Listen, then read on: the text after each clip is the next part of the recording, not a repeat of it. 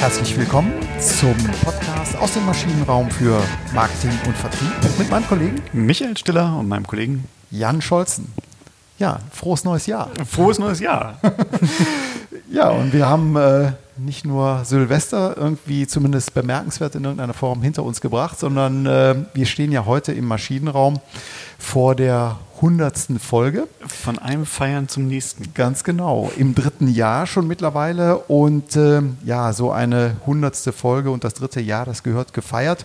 Nicht nur mit einem besonderen Inhalt, sondern auch einem, mit einem ganz besonderen Gast. Und deswegen haben wir äh, für die heutige Folge jemand Prominentes aus der Marketing-Szene gewinnen können, sind auch ein Stückchen stolz darüber. Ähm, herzlich willkommen, Professor Franz Rudolf Esch. Ja, schönen guten Tag, Herr Scholzen, schönen guten Tag, Herr Stiller. Ich freue mich, dass ich bei Ihrem 100. Podcast dabei sein kann. Klasse, wir auch. Und ähm, ja, ähm, bevor wir in das Thema einsteigen, darf ich vielleicht kurz noch ähm, Professor Esch vorstellen. Ähm, er ist in der deutschen Marketing-Szene mehr als bekannt, hat bei Professor Kröber-Riel auch eine einem ähm, Säulenheiligen, darf man so sagen, der deutschen ja, Marketing, ja, Marketingwissenschaft äh, äh, studiert an der Uni des Saarlandes. Ähm, selber hat äh, Herr Esch in Saarbrücken, St. Gallen, in Innsbruck gelehrt ähm, und hat in Gießen das Institut für Marken- und Kommunikationsforschung mehrere Jahre äh, geführt, geleitet, war zuletzt Inhaber des Lehrstuhls für Markenmanagement der European Business School in Österreich-Winkel und ist jetzt aktuell ähm, äh, geschäftsführender Gesellschafter der Ash Brand Consultants, eine Marken- und Marketingberatung, die auch schon viele, viele Jahre auf dem deutschen Markt unter anderem und im europäischen Raum tätig ist. Ja, Herzlich willkommen und ich freue mich auf unser Gespräch. Ja, wie, wie Bolle, würde ich sagen. ja, ich freue mich auch. Vielen Dank. Äh, und Sie haben recht. Also äh, Werner Kröber-Riel war mein Lehr- und Ziehvater. Und äh, ich habe ihn äh, wirklich sehr, sehr äh, bewundert, äh, weil er äh, Dinge sehr weit nach vorne gedacht hat. Er war immer mein forscherisches Vorbild und äh, ich drücke Ihnen natürlich jetzt erstmal für dieses Jahr alle Daumen dass äh, bei Ihrem äh, tollen äh, Podcast im Maschinenraum äh, das Ganze sich weiter so positiv entwickelt und Sie wachsende Zuhörerzahlen haben, aber da bin ich fest von überzeugt. Spätestens nach heute. Spätestens nach heute. Schauen genau. wir mal. Schauen wir mal. Ja, heute ist eigentlich ein gutes Stichwort. Ähm, die Frage, die sich uns alle, äh, die sich uns, die, die, die uns umtreibt, ähm, wo steht die Marke eigentlich heute? Wenn man mal so ein bisschen sich das anschaut im Kontext, ähm, im Internet ist alles vergleichbarer geworden. Ähm, die im B2B-Kontext nimmt die Preistransparenz zu, zumindest sagen uns das die Einkäufer. Ähm, deswegen vielleicht einmal einfach mal eingangs gefragt, ähm, Herr Professor Esch, wo steht die Marke heute? Welche Bedeutung hat die Marke? Das ist eine sehr spannende Frage, weil äh, viele äh, Protagonisten der Digitalisierung sprechen ja der Marke ihre Existenzberechtigung ab. Mhm. Äh, ich sehe das natürlich anders als Markenmann und äh, ich bin überzeugt, äh, dass Marken heute und auch in der Zukunft ein fester Bestandteil unseres Lebens sein werden. Also äh, wenn Sie mal darauf achten, mit wie vielen Marken Sie tagtäglich konfrontiert werden, dann äh, werden wir alle im Durchschnitt mit 5000 Marken täglich konfrontiert. Sie stehen morgens auf, schauen auf Ihr iPhone oder machen Ihren Wecker von Braun aus, schlurfen äh, mit einem Pyjama von Schießer äh, ins Bad, äh, stellen sich dort unter eine Dusche von Krohe, äh, die Fliesen sind von Villeroy und Boch, äh, sie nehmen ein Duschgel und so weiter und so weiter und so weiter. Da können Sie sich vorstellen, mit wie viel Marken Sie in Kontakt kommen, ohne dass Sie groß drüber nachdenken, einfach implizit es passiert. Mhm. Wenn Sie sich beide jetzt mal anschauen, Herr Scholz und Herr Stiller, Sie sehen ja blendend aus. Der eine sagt so, der andere so, ne? Ja, also ich, ich bin jetzt mal der eine. Äh, und äh, jetzt stellen Sie sich mal vor, Sie müssten äh, alles, was an Ihnen Marke ist, äh, ausziehen und Sie würden sich dann überlegen, was bleibt äh, von Ihnen übrig, außer Sie selbst. Oder stellen Sie sich vor, Sie müssten alle Technik ausstellen, äh, wo eine Marke drauf ist, dann wäre der Podcast schnell zu Ende. Dann würden wir also nicht mehr glaube, Hörer bekommen, das stimmt. Ich glaube, wir, wir sehen alleine daran schon, Marken sind äh, für uns wichtig. Das ist mhm. keine Frage. Mhm. Auf der anderen Seite äh, haben wir natürlich Herausforderungen. Denn die Zahl der Marken sind über die letzten Jahrzehnte explodiert. Und viele dieser Marken sind eigentlich Muster ohne Wert. Eigentlich sind es Markierungen, keine Marken, weil die meisten Kunden äh, sie weder kennen, noch die Marken ein klares Profil haben. Und deshalb sind laut Havas weltweit 77 Prozent aller Marken aus Kundensicht verzichtbar. Mhm. Jetzt könnte man natürlich behaupten, das liegt an der Digitalisierung, doch weit gefehlt, denn äh, schon in den 80er Jahren hat Kantar festgestellt weltweit, dass 65 Prozent aller Marken austauschbar sind. Gut, wir haben also ein Dilemma. Es gibt erfolgreich geführte Marken, weniger erfolgreich geführte Marken. Die ersten werden immer von Bedeutung sein. Aber, jetzt kommt das große Aber, natürlich ist die Digitalisierung für alle Unternehmen, aber auch für alle Marken ein großer Gamechanger. Mhm. Mit Chancen und Risiken gleichermaßen. Auf der einen Seite kommen viele neue digitale Wettbewerber. Also wenn Sie die Leute hören, die sagen, äh, Marken werden überflüssig, äh, dann googeln Sie aber mit Google, äh, nutzen Amazon, gehen vielleicht auf About You oder Zalando, äh, tauschen sich auf, auf auf Facebook bis TikTok und das sind ja alles neue Marken. Mhm. Und natürlich telefonieren Sie nicht, sondern Sie nutzen WhatsApp. Also es gibt auf der einen Seite viele neue Marken, und auf der anderen Seite natürlich neue Kommunikations- und Interaktionsplattformen und auch Vermarktungsmöglichkeiten für bestehende Marken. Und das sehe ich mehr als Chance, denn als Risiko, wenn Marken relevant bleiben. So, jetzt gibt es aber noch einen anderen Punkt, äh, der mir persönlich äh, wichtig ist, denn äh, viele sagen, und es hat auch den Anschein, dass durch die Digitalisierung Kunden an die Macht kommen und dadurch, dass sie Angebote besser vergleichen können. Sie haben es eben selber gesagt. Dadurch, dass mehr Transparenz ist. Sie haben es gesagt. Und dadurch, dass sie sich auch selber zu Wort melden können, Produkte bewerten können, andere beeinflussen, Shitstorms auslösen können, wenn was nicht funktioniert, dass dadurch natürlich die Kunden vom Empfänger von Botschaften zum Akteur werden und mhm. demzufolge würden sie rational halt, handeln, dass der Tod der Marke sein könnte. Das halte ich aber äh, nicht für sinnvoll, weil äh, natürlich die meisten nicht nach rationalen Kriterien entscheiden, zum einen. Zum anderen ist es auch so, das zeigen Studien, Marken gewinnen gerade in der digitalen Welt und im Internet an Bedeutung. So, und jetzt stellen Sie sich mal vor, das Internet als äh, Wasserhydrant und sie würden ihn öffnen und versuchen, aus diesem Wasserhydranten äh, Wasser zu trinken. Das wird gar nicht funktionieren. So und äh, deswegen ist es so, dass Kunden natürlich, wenn sie so viele Angebotsmöglichkeiten haben, aber kaum die Möglichkeit, die Produkte wirklich zu vergleichen, in die Hand zu nehmen, auszuprobieren, um ein Qualitätsurteil zu fällen, dass sie dann natürlich umso mehr Marken vertrauen, die sie kennen.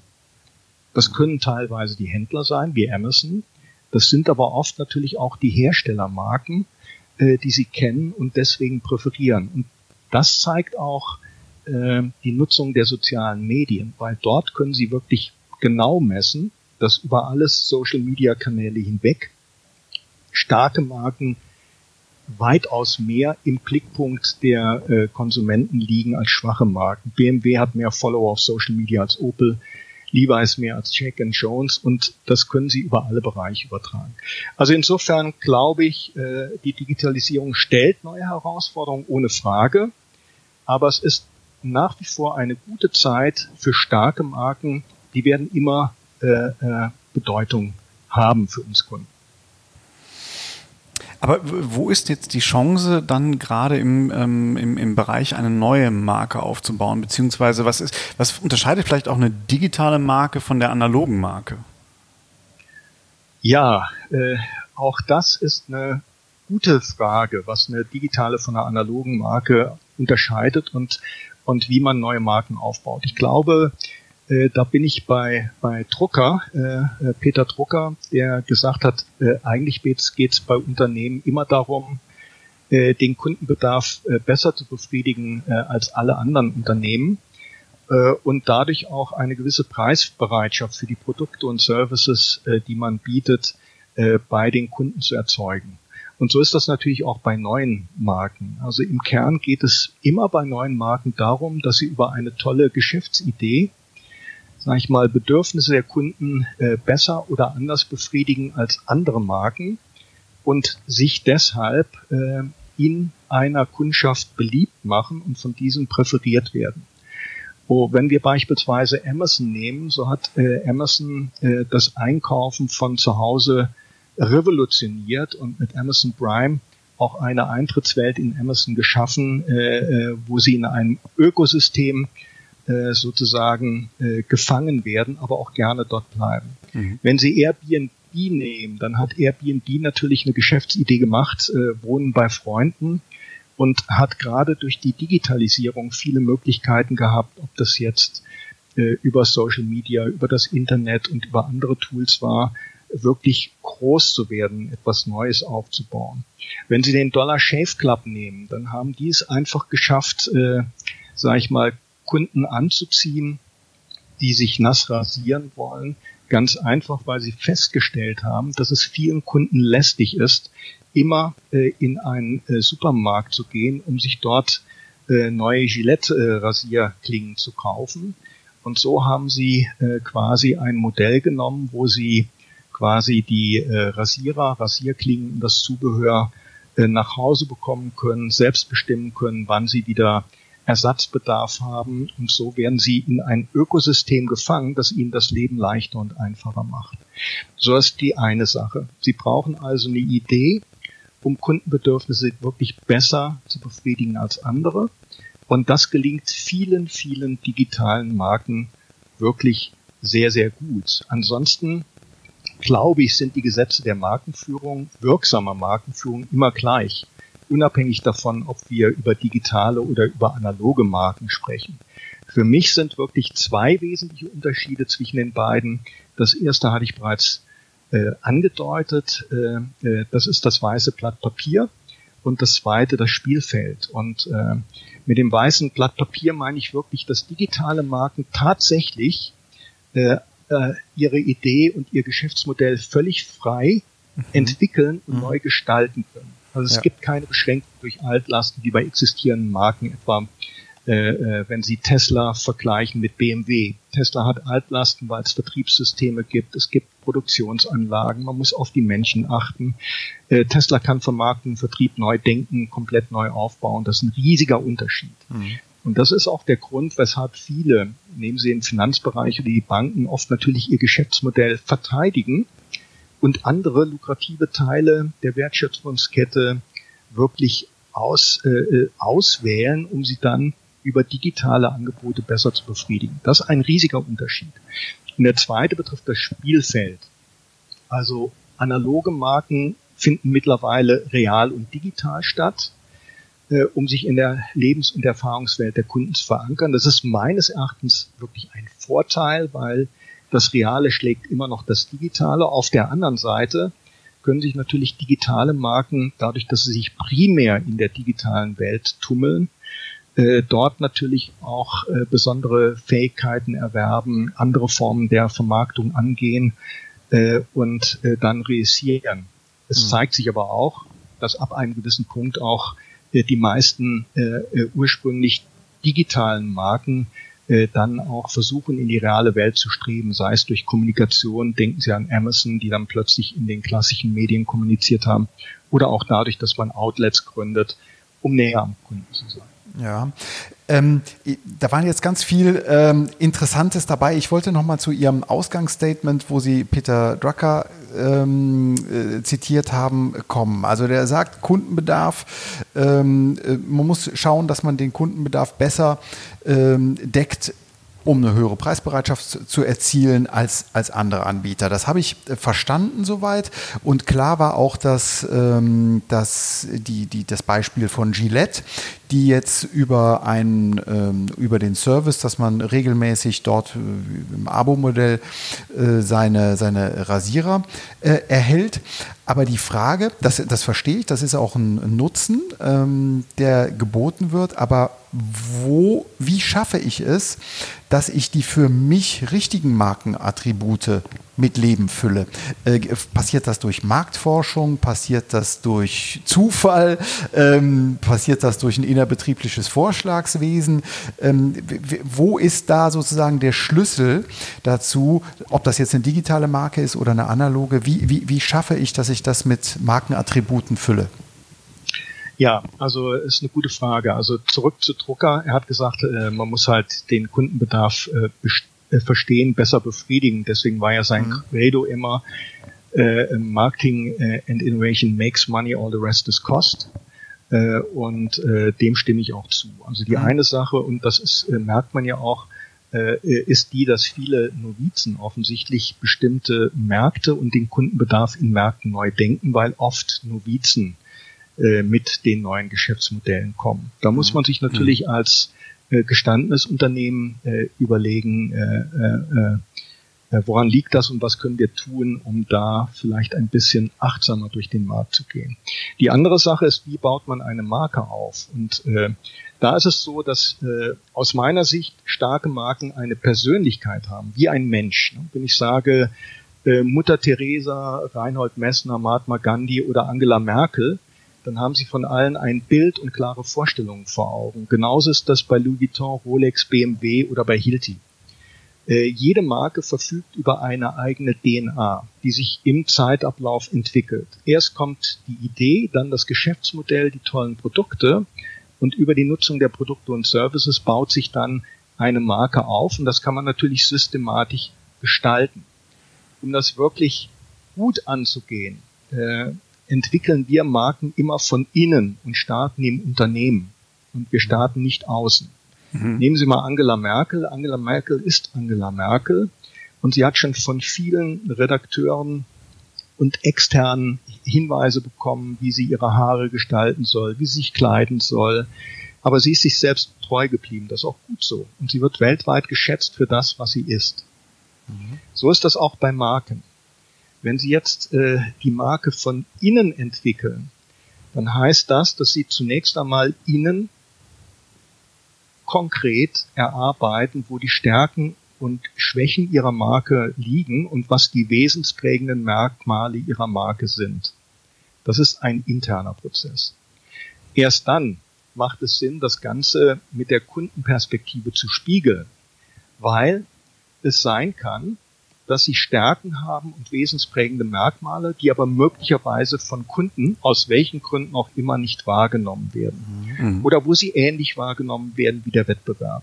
So deshalb ist der zweite Schritt, die Kundenperspektive besser zu verstehen, die Wettbewerber zu analysieren und darauf aufbauend Zukunftsszenarien zu entwickeln, zu sagen, wie wird sich der Markt entwickeln, was heißt das für die Marke, und für die wesensprägenden Merkmale meiner Marke, die dann in Markenwerte und eine Markenpositionierung gegossen werden.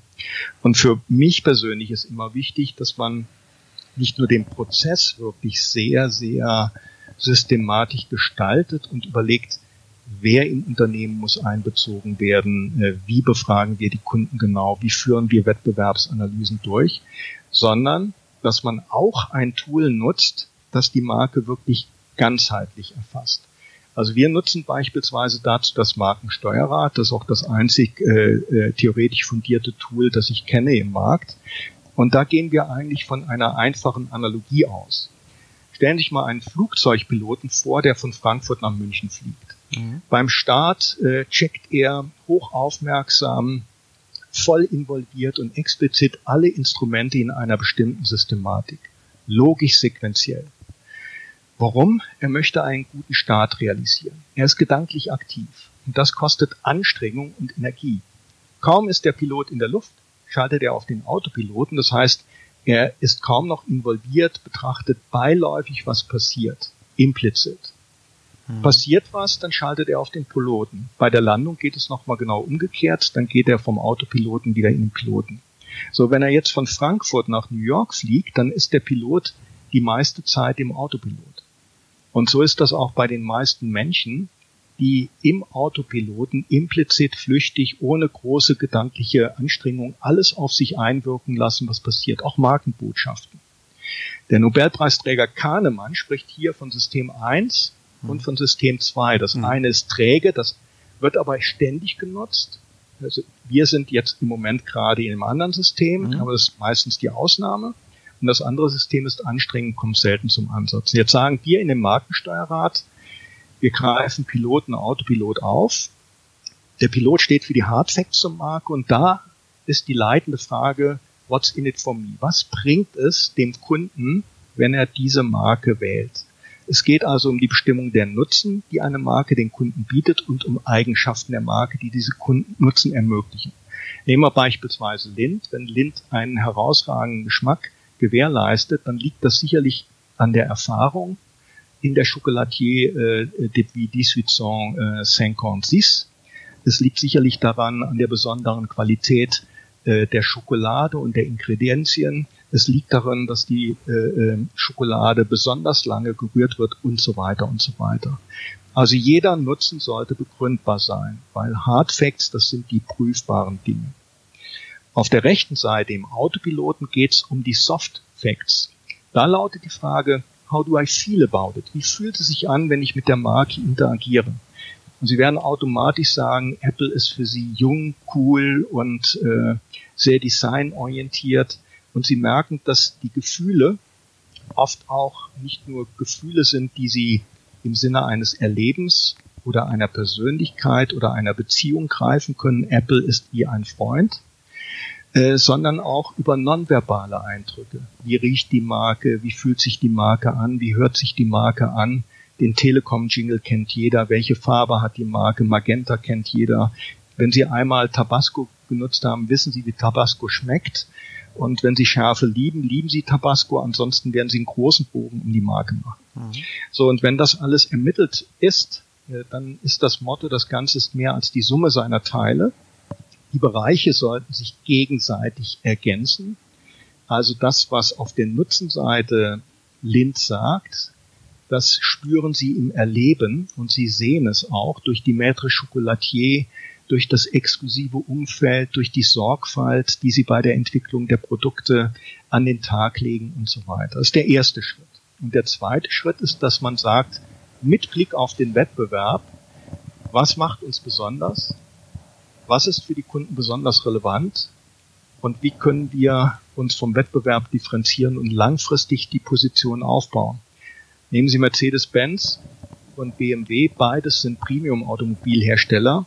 Der eine steht aber mehr für Freude am Fahren und der andere mehr für Sicherheit und Prestige. Das sind große Unterschiede, mhm. die aber über Jahre klar erarbeitet, gepflegt und umgesetzt werden. Aber ich finde einen Punkt jetzt noch ganz, ganz wesentlich. Wir reden ja auch im Podcast ganz oft über den Informationsfilter, durch den man kommen muss. Und äh, die Frage, die ich mir so ein bisschen stelle, gelingt das modernen Marken besser oder ist es so ein bisschen dieses DNA-Thema, was Sie gerade gesagt haben, was alten Marken ähm, äh, da im Wege steht? Weil wenn ich mir Tesla anschaue, die ja einen ganz, ganz eigenen Weg in, im, im Marketing gehen, ähm, die aber trotzdem es schaffen, eine Marke zu kreieren, die äh, ganz offensichtlich reizvoll ist, wohingegen ich, ja. wenn ich mir Audi anschaue, äh, mein, meine absolute Preferred Brand eigentlich bei, bei Autos, ähm, wo ich aber sehe, die tun sich gerade wahnsinnig schwer in ihrer Markenführung mit, äh, mit Innovation, äh, nee, Vorsprung durch, durch, durch Technik mhm. und jetzt äh, flanschen die noch so ein Future is an Attitude ähm, äh, daran, um irgendwie äh, Schritt zu halten. Ähm, fällt es den, fällt's digitalen Marken oder modernen Marken leichter, die durch den Informationsfilter zu kommen? Also es sind jetzt äh, mehrere Fragen in einer. Äh, das macht es äh, spannend. ich beginne mal, beginne mal hinten. Äh, Sie haben äh, mit Audi sicherlich in der Momentbetrachtung recht, ähm, äh, auch in der Zeitbetrachtung über die letzten Jahre. Äh, sicherlich hat Audi äh, an äh, Brillanz verloren, weil äh, der, der Vorsprung durch Technik nicht wirklich äh, ähm, äh, eingelöst wurde mhm. und ähm, die genialen Kommunikationsauftritte wie früher, wo der Audi die Sprunghanse genau. hochgefahren mhm. ist, wo man Quattro eingeführt hat, wo der Inuit seinem Sohn gesagt hat, Bärentatze und hier fährt ja. durch den Schnee der Audi. Das waren natürlich geniale Würfe. Da hat man in den letzten Jahren nicht mehr so viel gesehen, meines Erachtens. Ne? Mhm. Äh, Audi zeigt aber auch, dass natürlich äh, jede Marke ein Leistungsversprechen hat und dieses Leistungsversprechen auch bringen muss. Also muss Audi, glaube ich, auch äh, den Vorsprung äh, äh, neu definieren. Ob das nur die Technik ist oder ob das auch andere Dinge sind, äh, das bleibt sicherlich im Unternehmen. Und ich denke, Future as an Attitude ist jetzt ein Antritt, viele Dinge, die angestoßen wurden, so langsam in den Markt zu bringen, um wieder, sag ich mal, äh, die, den alten Premium-Glanz zu erhalten, der etwas verblasst ist, weil auch die Automodelle über die Jahre nicht äh, unbedingt äh, reizvoller geworden sind. Das ist der eine Punkt. Äh, der andere Punkt ist der äh, neue Marken. Ne? Äh, haben sie es leichter oder nicht leichter? Äh, ich glaube, alle Marken haben zunächst einmal die gleichen Bedingungen. Ne? Und mhm. gleiche Bedingungen heißt, äh, dass, äh, dass äh, wenn wir betrachten, was beim Kunden passiert, der Kunde zwar äh, steigende Markttransparenz hat, ohne Frage, und eine sinkende Lo Lo Loyalität auch ohne Frage, aber vor allen Dingen bei den schwachen Marken. Und äh, äh, Markttransparenz haben heißt ja nicht unbedingt auch Markttransparenz nutzen mhm. weil äh, es äh, gibt zwar theoretisch und potenziell äh, Transparenz, aber faktisch nicht. Und das liegt daran, dass Kunden äh, cognitive Missers sind, mhm. also kognitive Guides kriegen. Sie sind sch schlicht überfordert mit zu vielen Informationen. Und jetzt gibt es immer mehr Marken, die auf Sendung sind. Äh, und es gibt eine Informations- und Reizüberflutung, die Kunden schlichtweg nicht bewältigen können. Das ist faktisch unmöglich. Mhm. Und deswegen ist es so, dass nur 0,06 aller Prozent aller Reize wirklich bewusst von Kunden aufgenommen werden. Vieles passiert implizit. Deswegen ist System 1 und 2 auch so wichtig. Mhm. Und äh, hinzu kommt, dass unsere Informationsverarbeitungskapazitäten extrem begrenzt sind, aber die Informationsflut steigt. Also alle zwei Tage werden so viele Informationen generiert wie äh, von Beginn der Zivilisation bis im Jahr 2003. Überlegen Sie sich das mal oder alleine auf Facebook werden pro Tag mehr als eine Billion Inhalte geteilt. So, und da wollen Sie als Marke durchkommen. Und auf der anderen Seite wissen wir, es gibt die Magical Number 7 plus minus 2. Das heißt, innerhalb einer kurzen Zeit können Sie nur 7 plus minus 2 Informationen sinnvoll aufnehmen, verarbeiten. Unglaublich schwer für Marken, wirklich unglaublich schwer dort durchzudringen. Und alle neuen Marken müssen es erst einmal schaffen, wirklich Aufmerksamkeit zu generieren, erstens, und zweitens klar zu zeigen, wofür sie stehen. Je besser die sie das schaffen, umso schneller wird der Markenaufbau vollzogen. Da muss ich sagen, das macht Tesla schon sehr, sehr gut. Interessanterweise auch ohne äh, bezahlte Kommunikation, mhm. weil sie eine Rolle im Markt haben, die für die Kunden spannend ist. Ja. Sie sind der David gegen den Goliath. Äh, Sie sind der äh, Verfechter und Vorreiter der Elektromobilität. Äh, Elon Musk ist ein Vorstandsvorsitzender, der schillernd ist, der die, der die Massen bewegt, Aufmerksamkeit generiert.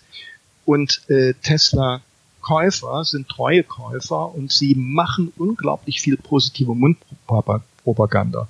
50 Prozent, äh, 65 Prozent der Tesla-Kunden würden wieder einen Tesla kaufen. Das ist im Premium-Bereich sensationell der mhm. Wert. Und sie sprechen positiv über Tesla. Also sie machen im Markenaufbau unglaublich viel richtig. Mhm. Ähm, ich steige noch mal kurz ähm, ein in das Thema Herausforderungen, eine Marke ähm, ja, zum Leben zu erwecken äh, und auch zu pflegen. Und äh, diese beiden Pole, ähm, also zwischen Fühlen, also zwischen dem, äh, zwischen den Attributen, die dieses träge, äh, dieses lang, äh, dieses, dieses schnelle Denken ansprechen, oder ähm, versus den nachprüfbaren Attributen, die eben das langsame und mühsame Denken und äh, ja Prozessieren im Kopf ja ansprechen kann man da sagen, ähm, dass das irgendwie gewichtet ist äh, in der heutigen Zeit oder äh, kommt es immer, äh, kommt es drauf an? Ja, gewichtet klingt für mich immer nach Punktbewertungsmodell und nach rationaler Entscheidung. Mhm. Also okay. Herr Scholz und Herr Stiller, ich weiß nicht, ob Sie verheiratet sind. Wenn Sie verheiratet sind, dann frage ich Sie, äh, haben Sie, äh, bevor Sie Ihre, äh, Ihren Lebenspartner geheiratet haben, ein Punktbewertungsmodell aufgestellt? Und ja. äh,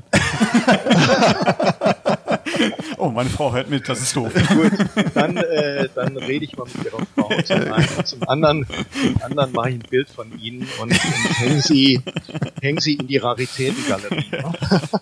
Ich frage jetzt nicht, wie groß der Alternativenraum bei Herrn Stiller war, aber das ist ein anderes Thema. Aber kann ich auch nicht beurteilen. Perspektiven man äh, das gleiche Thema betrachten kann. Aber, aber zurück zum Thema. Mhm. Äh, wir wissen heute, äh, dass Menschen keine Entscheidung ohne Emotionen treffen können. Das ist unmöglich. Mhm.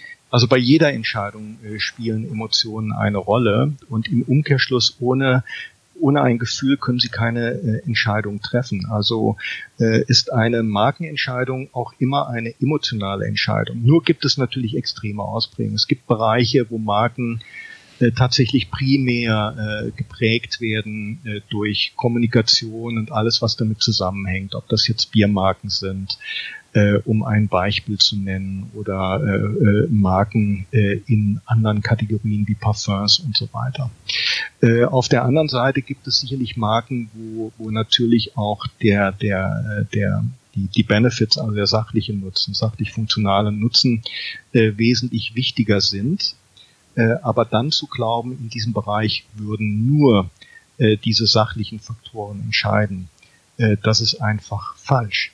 Mhm. Äh, das kann man heute durch neuronale Studien äh, äh, definitiv widerlegen. Und wir haben neuronale Studien mit dem äh, Life and Brain Institut an der Universität in Bonn-Bad Godesberg gemacht äh, und haben äh, dort also auch wirklich festgestellt, der, der, der einzige Unterschied, wirklich der einzige messbare Unterschied zwischen starken und schwachen Marken sind Emotionen.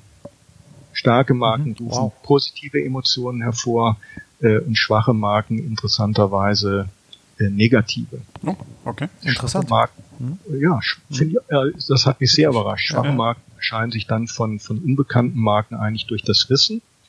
Da weiß man, es gibt die Marke, man verbindet was mit ihr, aber aber letztendlich äh, äh, würde man sie nicht kaufen, weil der somatische Marker ihnen kein gutes Signal gibt. Ne? Mhm. Also das Erfahrungswissen, was sie haben, was sie mit der Marke verknüpfen, was sie immer bei jeder Entscheidung brauchen. Äh, also manche sagen, äh, äh krummelt ihr Bauch positiv oder negativ, aber das ist im Kern ein somatischer Marker, der ihnen sagt, kauf es oder der ihnen sagt, lass es. Mhm. Und das ist vor allen Dingen ein emotional gespeicherter Eindruck ihres Erfahrungswissens. Okay. Gut, ja, mit Blick auf die Zeit, ähm, äh, ich könnte noch stundenlang nachfragen. Ähm, wir hatten uns aber so die magische Grenze von einer halben Stunde gesetzt für unsere erste Folge. Ähm, wenn es für Sie in Ordnung ist, Herr Professor Esch, würden wir gerne in der nächsten Folge noch mal etwas tiefer einsteigen in das Thema Umsetzung. Also was heißt das für den Marketier, für den, äh, fürs Marketing, äh, für die Unternehmensführung, äh, welche Stellschrauben es sich denn konkret ähm, äh, anbieten. Ähm, äh, können wir so zu einem Zwischenfazit überleiten und dann nächste Woche nochmal weitermachen? Wäre das in Ihrem Sinne? Finde ich absolut äh, spannend. Umsetzung ist Strategie und äh, wer in der Umsetzung Fehler macht, verliert. Also insofern ein wichtiges Thema. Super, das ist schon mal ein super Ausblick, auf jeden Fall. genau. Aber kommen wir vielleicht äh, zu einem ja, zu einem Fazit der heutigen Folge. Also der Arbeitstitel, den wir uns ja gegeben hatten, war Marke, ist sie immer noch wichtig? Ähm, Micha, was hast du mitgenommen? Ich würde sagen, sie ist immer noch wichtig, macht den Unterschied, vielleicht sogar mehr denn je. Ne? Ja, mehr denn je. Äh, das Thema Ansprache sowohl von ähm, dem, dem ähm, ja, schnellen Denken, ähm, also dem Gefühl, einem eher holistischen Wahrnehmen der Marke ist, glaube ich, eine ganz wichtige Eintrittskarte. Gerade eben nochmal äh, gehört, ähm, auch wenn es Produkte gibt oder Leistungen, die mehr Elaboration, also mehr, mehr nachprüfbare Attribute mitbringen, auch da brauche ich sowas wie den, äh, die Eintrittskarte. Genau, ich muss durch den Filter, aber trotzdem, das fand ich jetzt auch nochmal ein starkes Statement von Ihnen, Professor Esch, äh, zu sagen, äh, aber die Marke kommt immer von innen heraus. Ja. Die Marke wird immer aus dem Inneren des Unternehmens entwickelt. Gut. Haben wir was Wichtiges vergessen in dieser kurzen Zusammenfassung? Oder sind wir da erstmal komplett? Ich weiß es nicht. Äh, äh, ein, äh, einen Punkt habe ich ja. aber noch, mhm. mich, äh, der mich laufend ärgert und äh, manchmal, äh, das Podcast ist ja eine ganz, äh, ganz tolle Mo Möglichkeit, auch seinen, seinen Ärger mal loszuwerden. äh, also äh, äh, es gibt ja viele Leute, die behaupten, äh, Marken äh, werden äh, nicht äh, äh entwickelt, sondern sie entstehen im Kopf des Verbrauchers. Und äh, das ist kompletter Nonsens. Mhm. Äh, denn natürlich äh, äh, starke Marken sind Vorstellungsbilder in den Köpfen der Kunden und sie entstehen natürlich auch dort und deshalb machen sie auch den Unterschied auf der einen Seite. Aber sie werden natürlich systematisch entwickelt und manche können das besser und andere können das schlechter. Und Manager können darauf Einfluss nehmen. Und wenn 77 Prozent aller Marken verzichtbar sind, dann machen es offensichtlich viele falsch. Also insofern mhm. muss man, glaube ich, auch sehr wohl überlegen, wie man das von innen entwickelt und was eigentlich das persönliche Zielbild und Entwicklungsbild für eine Marke ist. Marke ist ein, äh, ein lebendes Objekt, das sich genauso wie eine Persönlichkeit auch ständig weiterentwickeln muss. Und da sind natürlich die Marketeers gefordert. Also äh, insofern äh, äh hat sich mir dieser Widerspruch, der da immer forciert wird, offen gestanden nie erschlossen. Prima. Ja, danach kann nichts mehr kommen. Vielen Dank für diese Woche. Ähm, ich fand es sehr, sehr kurzweilig auf jeden Fall. Und äh, ja, dann hören wir uns nächste Woche wieder. Vielen Dank. Bis dahin. Danke, mir hat Spaß gemacht mit Ihnen. Ich freue mich. Ne? Ciao. Ja, wir auch. Tschüss. Tschüss.